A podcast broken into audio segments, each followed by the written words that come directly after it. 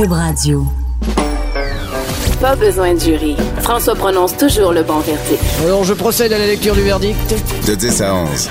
J'appelle mon avocat. Cube Radio. Bonjour, bienvenue à J'appelle mon avocat. Euh, grosse semaine dans l'actualité judiciaire et euh, un sujet qui est sur toutes les lèvres, euh, dans presque toutes les nouvelles. SNC Lavalin, euh, qu'est-ce qui se passe? Euh, le, le, témoignage de Justin Trudeau qui s'explique. Euh, son, euh, je vais demander à Maître Boily, son premier euh, fonctionnaire, euh, monsieur, j'ai oublié son nom, Bold, je demanderai à Maître Boily. Donc, on revient là-dessus. La semaine passée, Maître Boily nous a bien expliqué le témoignage, le témoignage de Judy Wilson Raybound et on est avec lui aujourd'hui pour la suite, la suite de la saga, à savoir maintenant où on est, on en est rendu et quelles sont, euh, si on peut dire, ces phrases euh, choc cette semaine, parce que la semaine passée, il a bien dit si tu, tu veux pas te faire plaquer, va pas jouer au football et si tu veux pas faire de politique, puis avoir, si tu veux pas avoir de, présent, de pression, fais pas de politique. Ça a même paru dans les journaux.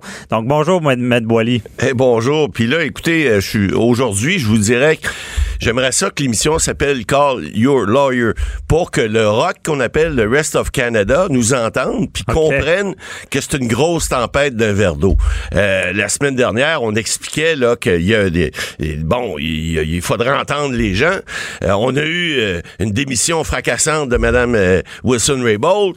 Après ça, cette semaine, puis Madame Wilson Raybould qui évidemment avait, avait ses raisons possiblement. Cette semaine, c'est le docteur Philpott qui, qui, est la présidente du Conseil du Trésor, qui sort avec, avec encore une fois, avec une façon tout à fait extraordinaire, puis met le gouvernement dans l'embarras. Pour quelle raison? Ben, so, so, so, Solidarité avait appuyé sa, sa, sa, sa partenaire, Mme Wilson-Raybould, et on apprend cette semaine que, oups, et c'était pas fini le dossier. Il y avait juste eu un témoin. Il y avait ça. juste eu. Alors, mais le... elle, elle a-tu vraiment démissionné pour appuyer? On sait. Ben, c'est ce qu'on a compris de sa démission. Maintenant, ça c'est en début de semaine et revirement cette semaine, on entend Gerald Butts qui est le premier conseiller du ouais, premier ministre mes mots qui vient effectivement qui vient témoigner. Puis lui ce monsieur là excusez là euh, euh, c'est pas un c'est pas un quiconque là. C'est pas euh, c'est pas un individu qui, qui, qui qui qui sait pas ce qu'il dit là. Ce monsieur là vient dire un instant là, moi j'ai fait mon travail. D'ailleurs je comprends pas pourquoi il a démissionné. Je vois pas pourquoi il a démissionné. Ce gars là a fait sa job. Comme le premier ministre a fait sa job le job c'est de sauver des emplois de voir si la loi peut être appliquée. Parce que Madame Wilson Raybould, on parle de Madame Philpott qui démissionne après avoir entendu un témoin, mm -hmm. sa chum, et puis après ça, il y a une règle de droit. Vous savez, vous êtes avocat, Maître Bernier. Ouais. Alors, en droit, on dit, on dit alteram partem. Ne, ne rend pas jugement tant que t'auras pas entendu toute la preuve. Madame Philpott, elle, un témoin, c'est sa chum, j'en ai assez, je démissionne, vous perdez ma confiance. Madame Wilson Raybould, on entend cette semaine la sous-ministre, euh, qui est sa, sa, numéro un dans, dans le cabinet, c'est elle qui la conseille, euh, Maître Drouin, qui lui dit, écoutez, madame, il y a des façons de faire, c'est une nouvelle loi, euh, c'est la première fois qu'on va l'appliquer peut-être, est-ce que vous aimeriez pas, puis elle vient témoigner devant le comité, là, puis c'est une autre fonctionnaire, elle aussi, elle vient dire, est-ce que vous, vous tenterez pas peut-être d'avoir un avis juridique? J'ai fait faire ça par mes fonctionnaires. Non, non, non, non, non, pas besoin de ça. Ah, oh, excusez, Madame la ministre, euh, est-ce qu'il y aurait pas peut-être possibilité? Ben, on va aller chercher une opinion externe. Hein? On a une juge qui, qui est une l'ancienne, c'est juste l'ancienne juge en chef de la Cour suprême du Canada.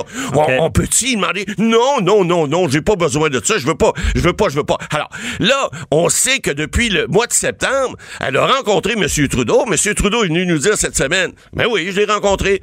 Ben oui, je suis un député. Ben oui, je veux me faire élire. Voyons donc, avez-vous déjà vu un député qui est en politique, qui veut pas se faire élire, puis il veut pas se faire élire? Moi, j'en connais pas.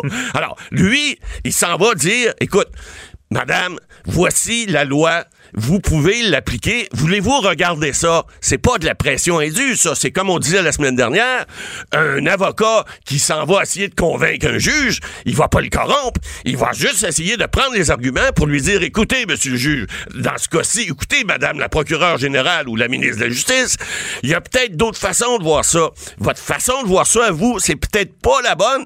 Y a-tu moyen qu'on regarde ça? Monsieur Booth, cette semaine, vient témoigner, dit, moi, ma job, là, c'est de voir faire le maximum pour essayer de légalement euh, faire en sorte qu'on va faire pour le mieux pour ces, ces travailleurs-là, puis pour le Canada, pour l'économie canadienne. Alors, je voudrais pas me faire rapprocher après de ne pas avoir fait le maximum pour appliquer les lois et puis pouvoir effectivement bénéficier de ces accords de réparation-là. Oubliez pas ce qu'on a dit à notre mission il y a deux semaines, M. Bernier. Ouais. On a parlé de moyens de solution pour ça. On disait, si la loi canadienne s'applique pas, il y a une loi américaine sur le Corrupt Act là, qui, qui, qui est là, qui l'an passé a condamné Panasonic, qui est une compagnie japonaise, à 137 millions d'amendes.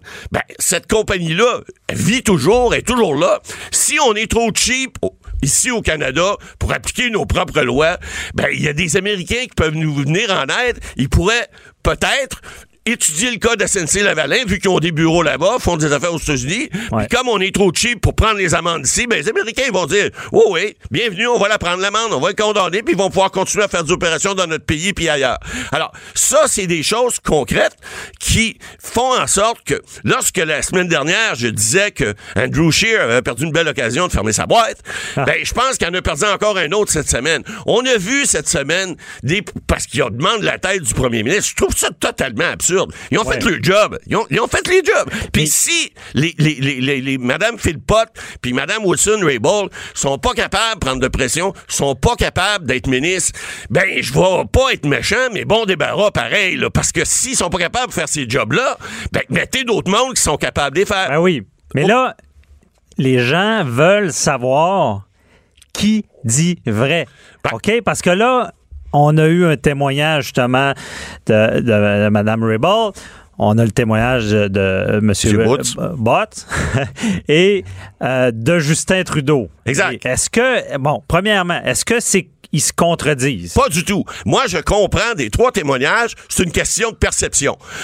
Trudeau et Bott, ils disent, écoutez, on lui a recommandé fortement de faire telle chose, telle chose, de vérifier. La sous-ministre est venue dire, on y a offert euh, une opinion externe, on lui a offert une opinion interne, elle n'a pas voulu la prendre. Elle était bouchée des deux bouts. Écoutez, quand le premier ministre, là, qui est comme un coach de hockey, il décide d'envoyer son power play, excusez, son jeu de puissance à la il dit, hey, Wilson, Raybould, là, tu t'en vas à la défense. Puis là, elle s'en va, puis elle garde le puck pour elle. Ah, il- écoute, elle revient sur le banc, il dit, écoute, là, ça marche pas ton affaire. Tu, on, je vais te changer de trio. Tu iras plus ce jeu de puissance. Il change, elle, il change de trio, puis là, écoutez-moi bien, là. On l'apprend cette semaine. C'est pas une démotion qu'elle a, là. Le ministère de la Justice, c'est un des ministères les plus petits à Ottawa. On le sait depuis longtemps.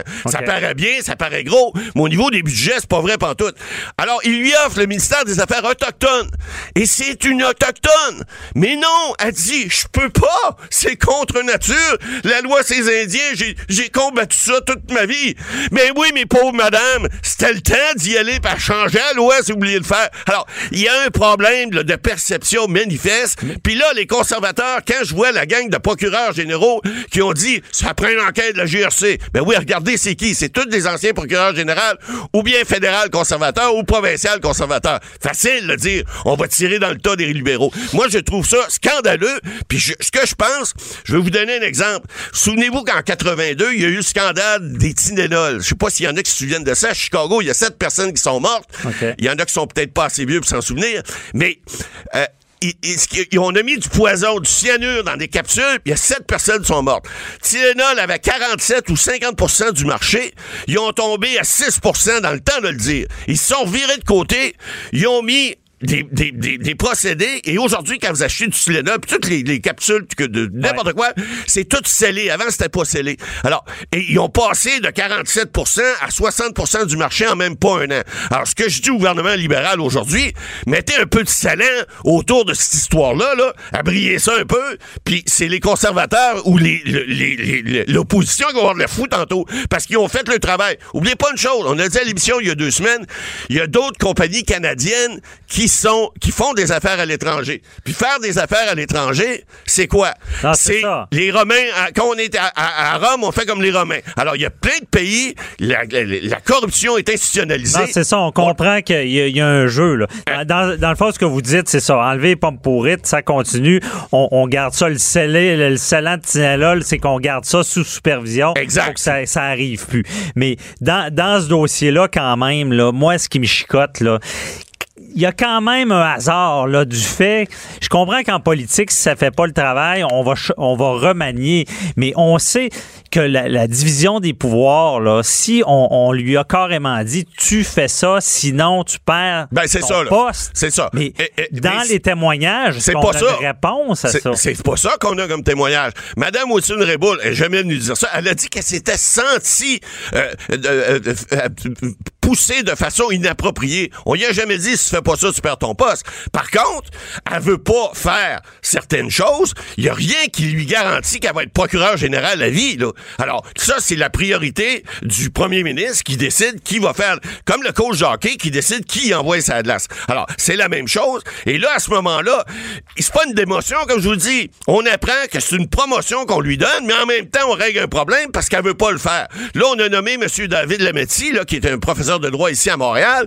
C'est lui qui a le bébé des bras parce que vous savez que cette procédure-là peut se faire même tant que la procédure n'a pas été entreprise. Alors, il- Ouais. ça- il peut prendre encore six mois, un an. Tout, tout peut Ah se non, faire. c'est ça.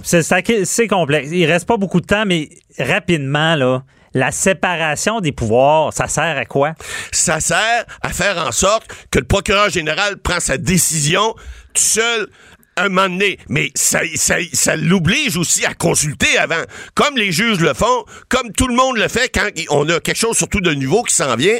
La séparation des pouvoirs fait en sorte que le politique puis le juridique, faut pas que ça soit ensemble. Mais quand un procureur général qui prend une décision, si il peut pas parler à son patron, il peut pas parler à sa sous-ministre, il peut pas rien faire, ben il va faire, il va prendre une décision tout seul, il risque de se tromper. Alors que s'il consulte, si les gens euh, autour peuvent lui dire, comme on le fait dans toutes les décisions au niveau du cabinet, ben à ce moment-là, c'est sûr que le procureur général va subir certaines influences. Comme quand il nomme des juges, c'est la même chose. Il met pas sa main vis-à-vis sa face puis il pige de chapeau. Non, il consulte. C'est normal, c'est comme ça que ça marche. Bon, on comprend.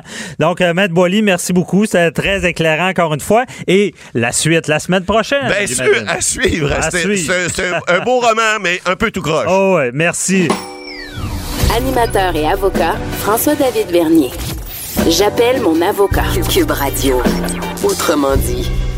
Être artiste quand tu n'es pas sur la liste, vous connaissez cette expression, c'est pas toujours facile percer dans le domaine artistique. Bon, euh, on va parler aujourd'hui du domaine musical. Il y a beaucoup de domaines artistiques, si on peut dire, mais le domaine musical.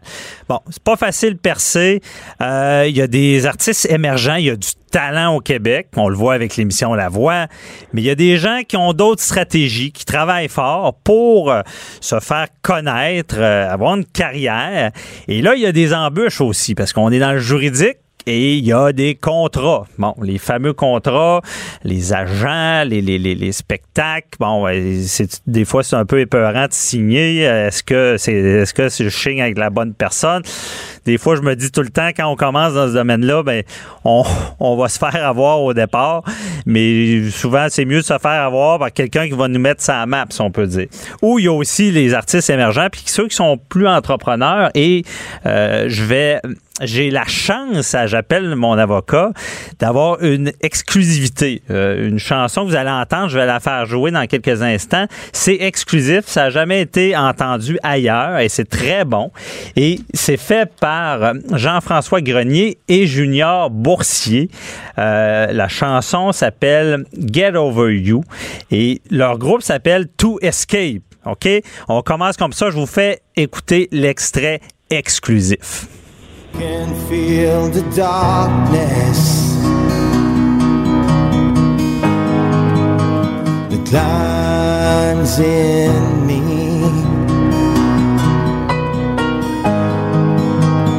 I'm drowned in the sadness,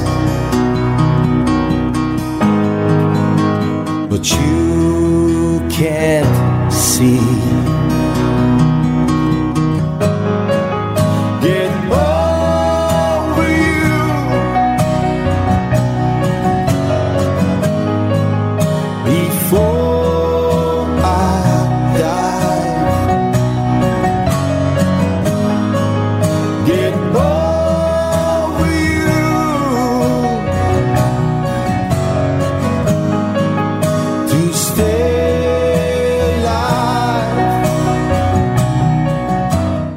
J'adore, c'est très bon. Je suis euh, choyé de pouvoir faire jouer ça pour la première fois à la radio. Et je reçois Junior Boursier, euh, qui est auteur, compositeur, musicien, pianiste. Bonjour, Monsieur Boursier. Bonjour François David, ça va bien? Ça va très bien, ouais, on va se tutoyer là.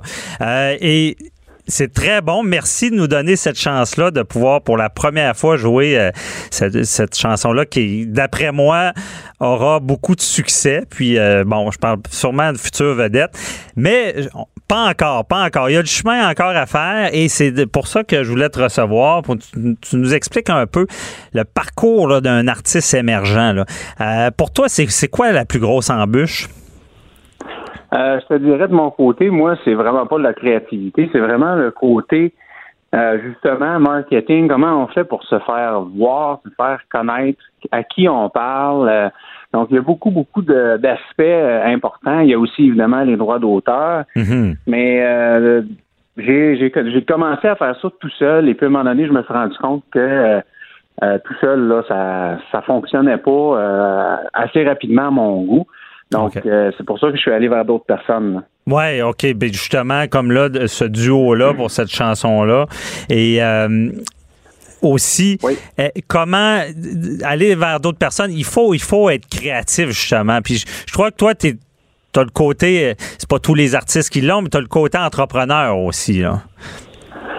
Ben oui, je, oui, parce que je pense que c'est important. Tu sais, j'ai- fait faire mon site web, j'ai évidemment l'album, euh, mon album de piano, que parce que j'ai un, album de piano également, là, euh, que j'ai fait dans le fond tout, tout le recording, euh, toute la session photo, le logo, l'intérieur. J'ai travaillé avec avec mon frère qui est graphiste là. OK. Mais euh, c'est sûr que tout l'aspect euh, création, oui. Mais euh, je, à un moment donné, je, je me, c'est ça, je me disais là, ça me, ça me prend de l'aide. Puis j'ai été très chanceux parce que j'ai fait un concert bénéfice pour une amie qui est atteinte de la leucémie en octobre dernier, justement avec JF, Jean-François OK. Grenier. Et puis, euh, ben elle, elle avait une coach, et puis moi, j'ai, on s'est rencontrés comme ça, elle m'avait parlé d'elle un petit peu, puis euh, de fil en aiguille, ben là, euh, on a vu qu'elle pourrait m'aider, donc c'est, c'est depuis cet automne-là. C'est la question On- que on j'allais te poser. Euh, As-tu un gérant, là? un agent, un gérant? Bon, c'est ça. Ben là, c'est- drôle que tu me poses cette question-là parce que présentement, euh, au début, j'avais un contrat de coaching avec elle. Donc, elle, ce qu'elle fait, c'est qu'elle propulse des carrières. C'est une consultante qui est super forte en stratégie de marketing web. Mais c'est aussi, évidemment, une personne de cœur. Puis cette personne-là, ben, euh, de fil en aiguille, on, on a décidé de se rencontrer. Puis on a vraiment, on a vraiment une belle entente, une belle chimie. Puis j'aime beaucoup la vision qu'elle a. Donc euh, là, ce qu'on a fait, c'est que au départ, c'était du coaching, mais là, moi, à un moment donné, à force de travailler avec elle, là, ça fait quelques mois, puis là, j'ai dit, ça te tente-tu d'être ma gérante? Bon. Donc, c'est comme Demande ça en mariage. Pire qu'un Ouais. pire qu'un mariage, avec le contrat. Oui, c'est ça, avec un contrat, exact. OK. Donc, vous voyez ça. Puis je- euh, parce que ce qui m'intéresse aussi, quand on dit se mettre ça à map, le jeu d'échecs, mais toi, tu as trouvé une solution aussi qui, qui est quand même intéressante parce que je sais que tu avais une série, ben, tu as produit une série euh, qui Oui. est, euh, je- j'oublie le nom, c'est vraiment Né pour jouer. Né pour jouer. Je l'avais ici devant Oui. moi. Né pour jouer. Puis ça, Voilà. le concept, c'est que tu vas à, à la rencontre de personnalités connues, d'artistes pour euh, leur, leur demander comment ils réalisent leurs rêves. Là. Exactement, exactement. Mais l'objectif de tout ça, c'est d'inspirer les gens à réaliser leurs rêves. Mhm. Parce que moi, c'est ce que j'ai décidé de faire depuis deux ans. OK. Donc, j'étais dans complètement un autre domaine, mais j'ai toujours joué de la musique. là. Mais oui, l'objectif de la, de la série Né pour jouer, c'était exactement ça. C'était rencontrer des artistes, puis des gens du milieu aussi. Puis, dans, dans l'idéal, étant donné que je suis musicien, mais c'était de jammer avec eux autres aussi, de jouer avec eux autres, une de leurs pièces là, pour le plaisir. Ah, ça fait des bons contacts, comme on dit, parce qu'il y avait des personnalités Ouais. très connues. Là. Fait un peu de name Ouais. dropping, là. Qui, qui, qui avait, là? Euh, ben, il y avait Grégory Charles, euh, il y avait Danny Bédard, euh, Steve Hill, Daniel Grenier, l'humoriste également. J'avais un humoriste, j'ai eu un réalisateur. Jean-Sébastien Lozo, j'ai eu quelques comédiens, mais évidemment beaucoup de musiciens. J'avais Brian Tyler, Richard Abel aussi. Ouais, OK. Bon, mais justement, quand je parle d'un artiste entrepreneur, c'est carrément ça parce que c'est aussi stratégique. là. Mais on va parler, tout à l'heure, tu disais, je me suis lancé finalement. Là. Ça, ça doit être un saut dans le vide là, euh, parce que les revenus, c'est Ah pas toujours facile. Là. non, non, non, c'est sûr. Donc, c'est un saut dans le vide, puis j'étais capable de le faire, donc euh, j'ai décidé de le faire. Euh, puis c'est sûr qu'évidemment, ben, comme peut-être beaucoup d'artistes qui nous écoutent présentement ont vécu ça, c'est sûr qu'au début, on a le syndrome de l'imposteur. Est-ce que je suis à la bonne place? Est-ce que là, on compose des affaires, on travaille notre création, on travaille notre jeu, on travaille nos affaires. Puis euh, il y a des journées là, on compose de quoi de bon. Là, on est super content. Fait que là, ben c'est ça, on continue puis euh, on, on gravit les, les Ouais, marches. les- les- les si on veut, marches. là. Puis ça doit être stressant. Je parlais de contrats. Là. Euh, il y a- des fois, il y a des contrats juridiques, les droits d'auteur. Ça, ça doit être assez euh, laborieux, euh, gérer ça soi-même. Bon, oui, c'est assez laborieux. Puis quand t'aimes pas ça, faire ce genre de choses-là comme moi, ben c'est sûr que là, à ce moment-là, tu sais, euh, c'est- différent aussi parce que euh, il y a beaucoup de détails techniques, puis c'est- très important d'avoir euh, Mhm. euh, de prendre les bonnes décisions. Bon. Que après ça, on est pris avec ça, là. Ben c'est ça. Des fois, euh, consulter un avocat avant de signer, ça peut éviter bien des problèmes. On le sait. Mais euh, Oui. Junior, est-ce que tu crois qu'au au Québec, on soutient nos artistes émergents? Ou c'est c'est comme pas important. Parce que c'est ça dans le domaine artistique désolé je, je te coupe déjà mais dans Non, le domaine artistique là euh, souvent on est fier quand ils ont réussi mais je suis pas sûr qu'on les soutient au, au départ. Toi est-ce que tu penses qu'on est vous êtes soutenu Ben écoute, il y a certainement une portion qui l'est soutenue, mais euh, j'ai pas évidemment là, euh, j'ai pas épluché là tout ce qui, ce qui se faisait parce que moi j'étais capable de le faire moi-même. ok. Mais euh, c'est sûr que euh, pense qu'on pourrait les aider plus. Mettons, on va dire ça comme ça de façon euh, de façon générale parce que oui, il y a beaucoup de talent au Québec. Puis c'est sûr que quand tu es dans un certain style qui passe à la majorité des radios, ça va bien. Mhm. Mais si tu as un style un peu différent, mais qu'il y a quand même partout dans le monde ou presque de, la clientèle quand même pour ça, ben c'est sûr que là, c'est un autre game aussi. Tu sais, on a, on a le- la langue au Québec, ouais mais euh, je veux dire, on, on a aussi, euh, bon, euh, les, les stations radio, je pense que tu es bien placé pour, pour le savoir mieux que moi. Ben, je joue pas de musique même- théoriquement. ouais. Non, mais non, mais quand même, il y a quand même des, des, des règles de contenu à respecter. Ouais. Donc, euh, si t'as pas le format, le- le- tout le monde dit bon, la tune pas qu'elle dure plus que trois minutes, des choses comme ça. Ben, c'est sûr qu'il y a quand même des. euh, Il y a des restrictions, puis ça peut être plus compliqué. Ouais, là. ouais. Mais euh, il y a un petit côté qui m'intrigue rapidement. Là, euh, composer, là, ça doit pas être évident de composer quelque chose, d'être- de savoir qu'on on n'a pas pris l'idée de quelqu'un, que c'est vraiment unique. Écoute, euh, dans- de- je te dirais que moi, dans mon cas, euh, c'est facile parce que. Ben, c'est facile. C'est beaucoup de travail, mais c'est sûr que ça fait depuis l'âge de 9 ans que je joue de la Ah, musique, ok. du piano, de la guitare. Mais puis que je compose aussi par plaisir, puis de, de fil en aiguille, ben c'est devenu de plus en plus élaboré. Puis pour moi, ben composer c'est pas mal plus facile que de rechercher c'est quel organisme qui, qui, qui va s'occuper de mes droits d'auteur. Exemple. OK. Tu sais, Il y a d'autres personnes qui ont d'autres forces, mais pour moi, composer, non, c'est c'est pas, c'est pas difficile. C'est sûr que euh, il faut le plus possible que ça te ressemble. Faut OK. que- à, à ce moment-là, ben, tu vas être plus authentique. Puis c'est sûr que ça peut ressembler à d'autres. Et c'est difficile parce qu'il y a tellement de musique. Mais en Ouais. même temps, plus que tu vas faire ce que tu as envie de faire, tu le fais avec ton cœur, puis tu laisses aller là-dedans, puis tu donnes le droit de le faire, ben d'après moi, tu vas, tu vas trouver quelque chose quand même de différent. OK. Ben, en tout cas, moi, je crois en vous, en- au groupe, je le répète euh, encore une fois, euh, To Escape. Et euh, Junior Boursier, non à retenir, parce que avec ce que j'ai entendu, j'y crois. Donc, merci beaucoup pour, pour nous avoir partagé là, ce, ce chemin-là parsemé d'embûches. Et euh, bonne journée. Là. On, on- on se reparlera et j'ai hâte d'entendre la musique officiellement à la radio.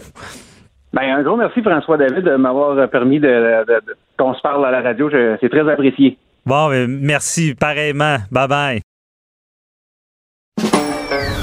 Pas besoin de jury. François prononce toujours le bon verdict. Alors je procède à la lecture du verdict. De 10 à 11. J'appelle mon avocat. Cube Radio. Cette semaine, Adèle Sorella, euh, reconnue coupable euh, de meurtre deuxième degré.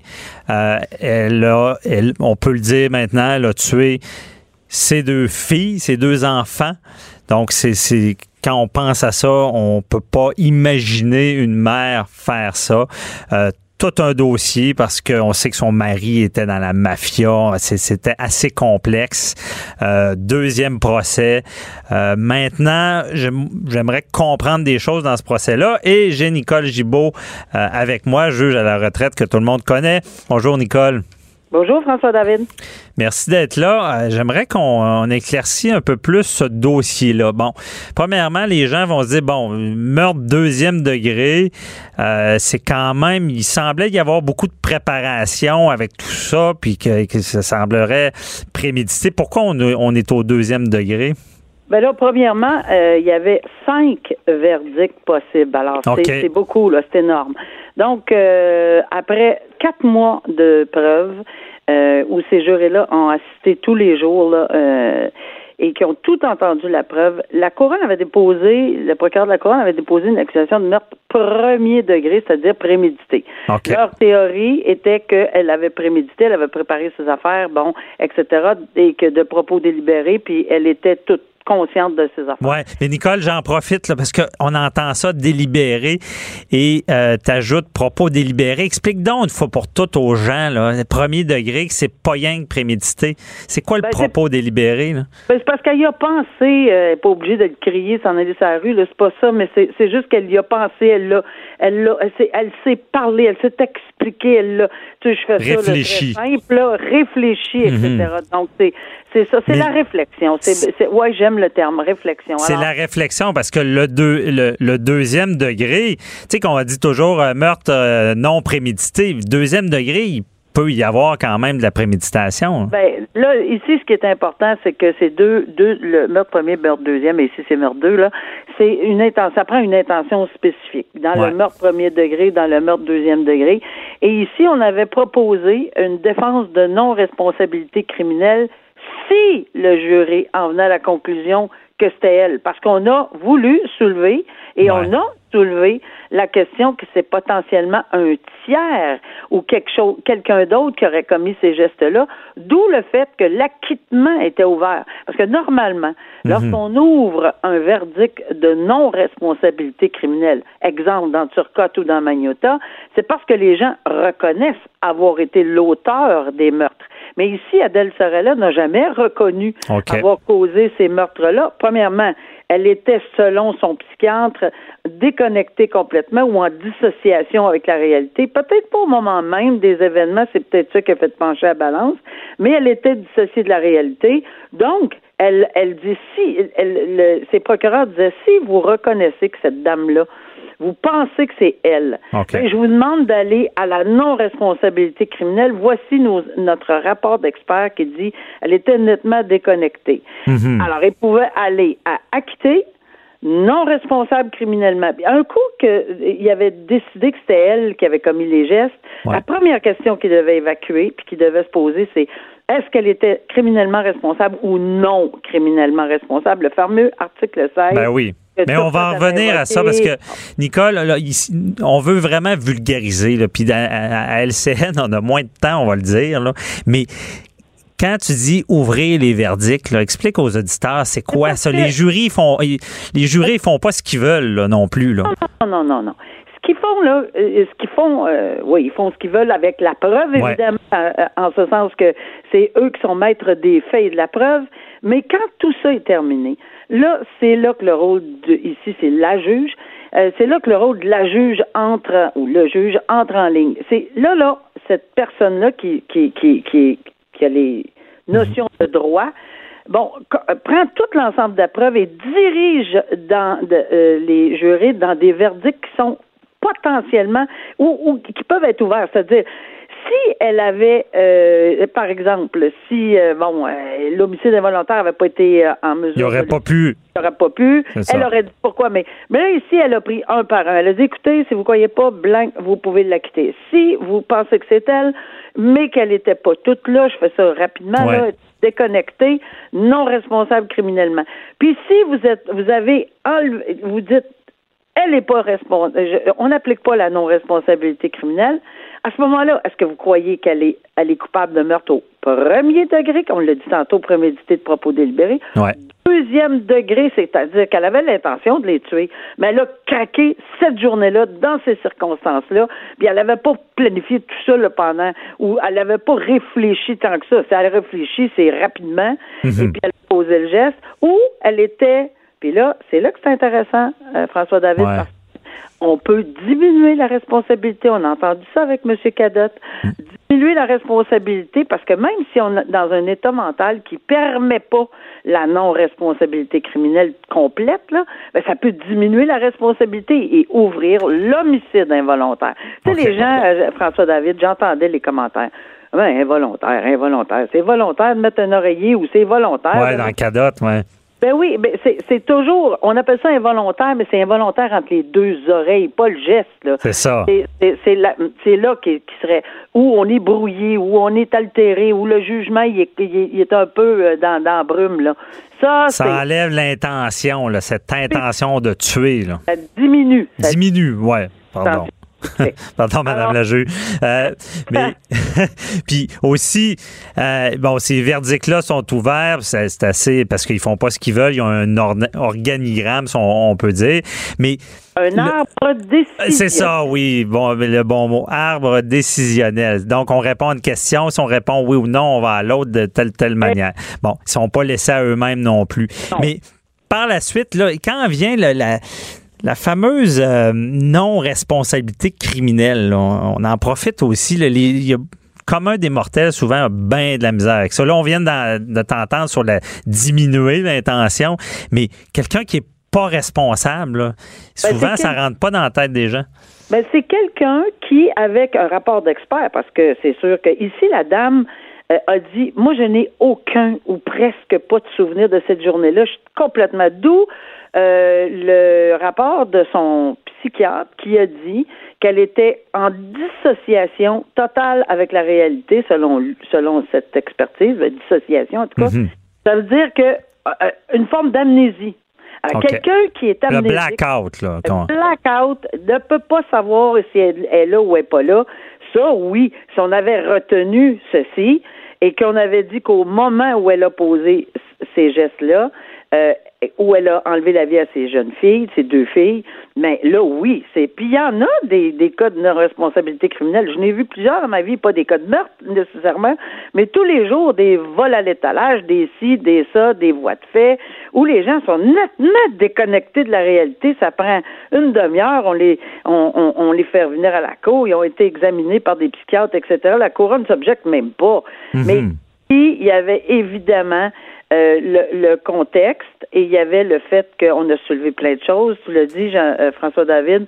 Son, son conjoint était euh, euh, Giuseppe De Vito, si je me souviens bien. Puis il était en cavale dans le, le fameux projet Colisée. Là, OK, le- ouais.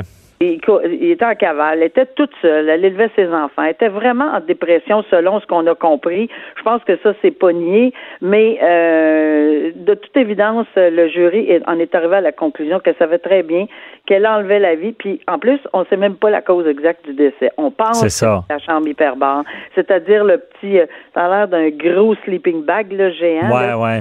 Euh, dans lequel les enfants pouvaient se placer pour un arthrite juvénile là, pour les Ils aider. savent pas exactement. Mais, mais dans tout ça, dans la responsabilité, c'est une guerre d'experts. Au, au final, on comprend que euh, le- l'expert de la couronne a été cru parce qu'on n'a pas embarqué dans la non-responsabilité. On n'a pas embarqué dans la non-responsabilité. Puis c'est le travail des jurés d'y aller un. Puis c'est pour ça que ça a pris six jours. Puis c'est normal. Je m'attendais jamais à moins que ça. C'est pas la même chose dans les dossiers où où il y a pas. C'est peut-être pas tant de verdicts ouverts. Le cinq, là, c'est beaucoup beaucoup là. Ouais. vraiment énorme, là, parce qu'on on prend d'abord un morceau du casse-tête, là, on met toutes les pièces, on dit, hop, non, c'est pas ça. Mais pour la première question, il fallait qu'il décide, est-ce que c'est, on croit-tu que c'est elle? tout le monde a dû dire à un moment donné de façon unanime. Mais maintenant, on va passer à la deuxième. Étais-tu toute là? C'est à peu près ça, la non-responsabilité. Puis là, les gens ont dû se questionner.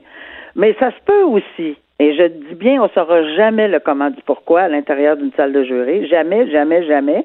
Mhm. Et ça se peut qu'à un moment donné, puis je vais te dire pourquoi je dis ça, c'est que sur les recommandations sur la peine, deux des jurés ont recommandé minimum, parce que c'est une sentence à vie, on s'entend, mais minimum pour la libération conditionnelle entre 10 et 25 ans. Deux ont recommandé 10 ans et 10 ont recommandé 20 ans.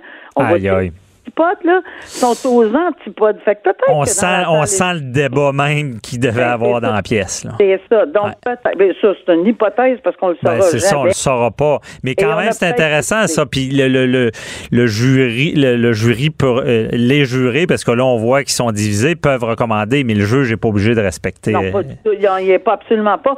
C'est sûr que par politesse, euh, on le prend en considération, puis on va sûrement euh, en parler, etc. Mais non, pas du tout, du tout le, juge est absolument pas lié. C'est une recommandation qui est faite. La discrétion finale et la décision finale revient au tribunal. OK, c'est bon. Ben, merci beaucoup, euh, Nicole. C'est vraiment, ça, je pense, ça vulgarise très bien ce dossier-là. Ça permet de mieux comprendre. Donc, merci. On se reparle pour un prochain dossier. Merci. bonne journée. Bye bye. Au revoir. Question de divorce, de droit international, d'affaires criminelles. De 10 à 11. J'appelle mon avocat. Écoutez, vous ne serez pas jugé. La discrimination, euh, c'est partout. Ça peut arriver. Et malheureusement, bon, quelqu'un qui, qui, a un handicap peut vivre cette discrimination-là. Et c'est encore pire, je crois, quand ça arrive au travail. Des gens qui sont compétents, qui peuvent très bien faire le travail, mais il y a une sorte de discrimination qui s'installe parce que il faut adapter des fois le lieu de travail, il faut permettre de donner toutes les chances et malheureusement c'est dur à comptabiliser. Malheureusement, euh, souvent, il y, a des gens qui sont handicapés, ils se le feront jamais vraiment dire qu'ils sont refusés pour ça. Mais au final, on regarde ça, on, on leur parle et c'est des refus. Refus. Pourquoi? C'est dur de crier au loup, dire Ah, ils m'ont discriminé parce que ça, ça va être difficile à percevoir. J'ai avec moi quelqu'un qui a vécu ça, qui, qui a une, maladie euh, qui qu'on appelle euh, euh, ataxie de Friedrich, qui est une maladie neuromusculaire dégénérative. Et c'est Mélodie Courtois qui est hautement formée. Elle possède un DEC en arts et lettres, un bac en sexologie, un certificat en psychologie. Donc, euh, elle, est éduquée euh, universitaire et je la reçois aujourd'hui. Elle voulait dénoncer ça, la difficulté qu'elle peut avoir à trouver un emploi et le garder. Donc, euh, bonjour, Madame Courtois. Bonjour, bonjour. Merci d'être là. Expliquez-nous votre histoire. Comme la difficulté que vous avez là, en lien avec euh, votre handicap? Euh, ben, en fait, euh, je me déplace en fauteuil roulant, manuel ou motorisé. Puis, j'habite à Drummondville. Donc, c'est pas une ville extrêmement adaptée, si on veut. souvent, je me j'arrive à des, des endroits il y a juste des, des marches. Euh, il n'y a aucun ascenseur, il n'y a aucune rampe. Puis, euh, c'était dans, dans le centre-ville de Drummondville. C'est beaucoup des, des monuments historiques. OK. Donc, tu n'as pas le droit d'adapter non plus. Mhm. C'est difficile. C'est difficile, euh, c'est ça. Puis ça, c'est dans les, les, espaces publics. Mais comptez-nous, c'est difficile pour vous de trouver un travail. Euh, oui, ben en fait, euh, ça. Pour d'accessibilité, ça, ça, ça bouge beaucoup. Mais il y a aussi le fait que, tu sais, j'ai des problèmes d'élection. Mm -hmm. vous pouvez entendre. Donc, euh, ça, ça, ça bloque aussi les employeurs parce que ils disent, ben là, qu'est-ce que, qu'est-ce que la clientèle va dire? On prend du monde qui ont de la boisson, des trucs comme ça. Ça, c'est, c'est un peu discriminatoire. Je me suis déjà fait refuser un emploi. Ben, puis ils m'ont carrément dit euh, ben on peut pas montrer une personne en fauteuil euh, à l'entrée de l'entreprise. Là. OK. C'est pas une bonne image. C'est même pas possible d'entrer dans, dans l'entreprise. Parce que, est-ce que quand vous êtes refusé pour ça, est-ce qu'ils ils vous le disent directement ou? Euh, non, habituellement, ils prennent des euh, des, des, des trousses, là, comme euh, on veut quelqu'un d'autre, puis a plus d'expérience, des trucs comme ça. Mais des fois. Ils vous le euh, diront jamais en face, vraiment, là. Oui, je me fais dire directement. OK, il y a déjà un employeur qui vous a dit je vous prends pas parce que vous avez un handicap. Oui, c'est ça. OK. Avez-vous, aviez-vous porté plainte dans ce cas-là? Ben, non, parce que c'est assez décourageant, merci, mais toute, euh, toute la situation. Ben donc, oui. euh, Vous voulez pas vous embarquer en plus de ça dans des batailles judiciaires. Mais Non, aujourd'hui, vous dénoncez ça. euh, oui, parce que là, mamie, euh, y a un bout à tout, là. Puis Mhm. là, ben, je pense que je l'ai atteint, là. OK. Puis parce que vous, vous avez étudié fort, là, si je comprends bien. là.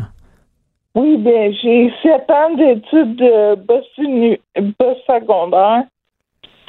Puis, euh, mais j'ai, j'ai- tu sais, j'ai passé mes cours au domaine. Mhm. Euh, je suis qualifiée, mais mon Dieu, j'ai pas réussi à travailler. OK. Je comprends. Ben, adéquatement, là.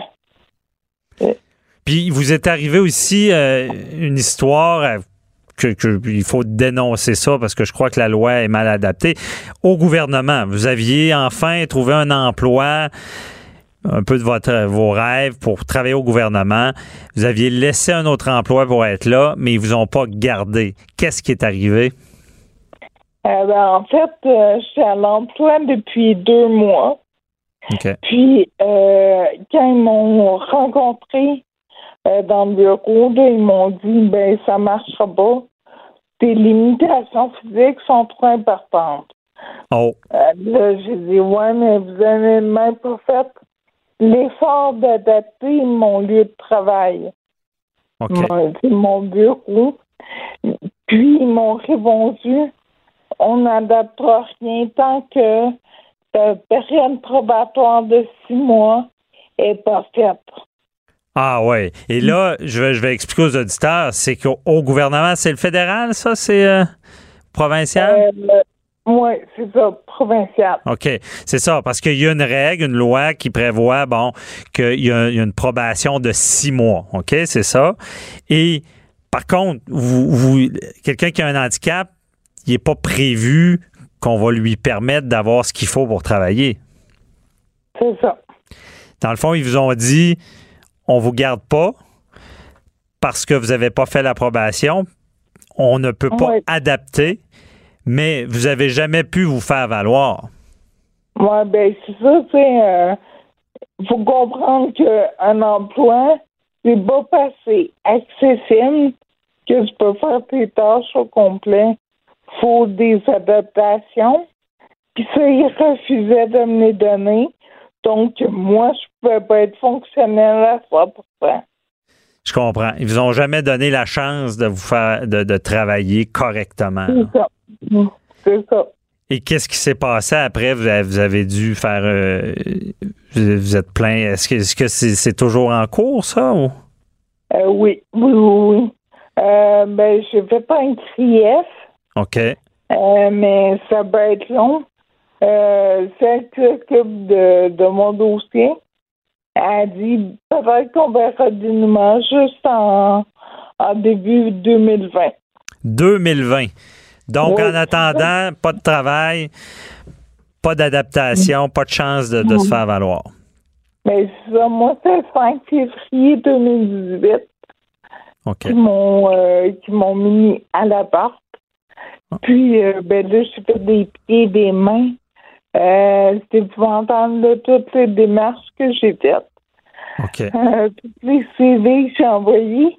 Puis, huit mois plus tard, j'ai réussi à me trouver deux autres emplois. OK. Vous avez finalement réussi à trouver d'autres emplois. Mais euh, vous ne savez pas encore la finalité. Mais vous, vous devez être frustré carrément de, de, toujours que, que, les employeurs ramènent à votre handicap comme ça? Euh, tout le temps. C'est ça. Puis, tu sais, ma vie est un éternel combat. Ça, je dis. Euh, ben, en fait, il n'y a rien de facile pour, pour être euh, autonome ou dit normal. OK. Pour avoir un fonctionnement euh, plus régulier. Moi, en fait, c'est parce que je veux, je veux contribuer comme tout le monde à, la société, au fonctionnement. Je veux aider mon mari à faire rapporter de l'argent, puis euh, à, ben vivre, à juste vivre. je veux pas dépendre, euh, je veux pas, je veux pas vivre au crochet de la société. Mais qu'est-ce qui, s'il y a des politiciens qui nous écoutent, qu'est-ce que vous avez à leur dire? Réveillez-vous ou je sais pas? ben, euh, c'est ça, j'en aurais long à dire aux politiciens, là. Euh, mais il faut rester poli. ben oui, c'est sûr. Mais vous, vous, vous constatez, est-ce que vous connaissez d'autres gens euh, dans cette situation-là euh, qui ont des difficultés? J'en connais des tonnes. Ah oui. Ah oui, mais il y a une mauvaise perception que la société a que les gens en fauteuil roulant ou les gens handicapés ne peuvent pas travailler ou qui sont juste euh, c'est plate de dire ça, mais qui sont lâches. OK. Euh, puis moi, c'est drôle, mais je m'entoure juste de gens euh, combatifs qui, qui veulent avancer dans la vie, qui veulent euh, qui veulent travailler, point. Mm-hmm. Puis ben c'est ça. tout le monde on se heurte à des des obstacles commensurables. Oui, je comprends. En tout cas, moi, je, vous souhaite euh, de continuer d'être forte dans tout ça. Je pense que malheureusement, par la force des choses, vous avez hérité d'une mission parce que je pense qu'effectivement, il y a un problème de société. C'est pas la première fois que j'entends ça et c'est que c'est sournois. C'est rarement dit directement. Donc, euh, Mélodie, je vous souhaite de continuer dans ce combat-là et que les employeurs se réveillent, que vous êtes compétentes, éduquées et qu'il faut changer les choses et surtout, vous permettre de travailler en adaptant le lieu de travail. Et j'en reviens pas que le gouvernement, vous, vous, excusez l'expression, vous mette d'en face, euh, écoutez, vous êtes encore en probation, donc on vous donnera pas la chaise ou l'endroit, l'espace pour travailler convenablement. Donc, merci beaucoup et euh, j'espère que le message euh, sera passé. C'est tout pour cette semaine. Donc, on vous invite à suivre l'actualité judiciaire euh, et à nous faire part de vos commentaires sur notre page euh, Facebook euh, J'appelle mon avocat. Toutes les entrevues que vous entendez, c'est des gens qui nous posent des questions, qui nous écrivent et nous, on est là pour répondre et avec des invités pertinents. On se retrouve la semaine prochaine. Cube Radio.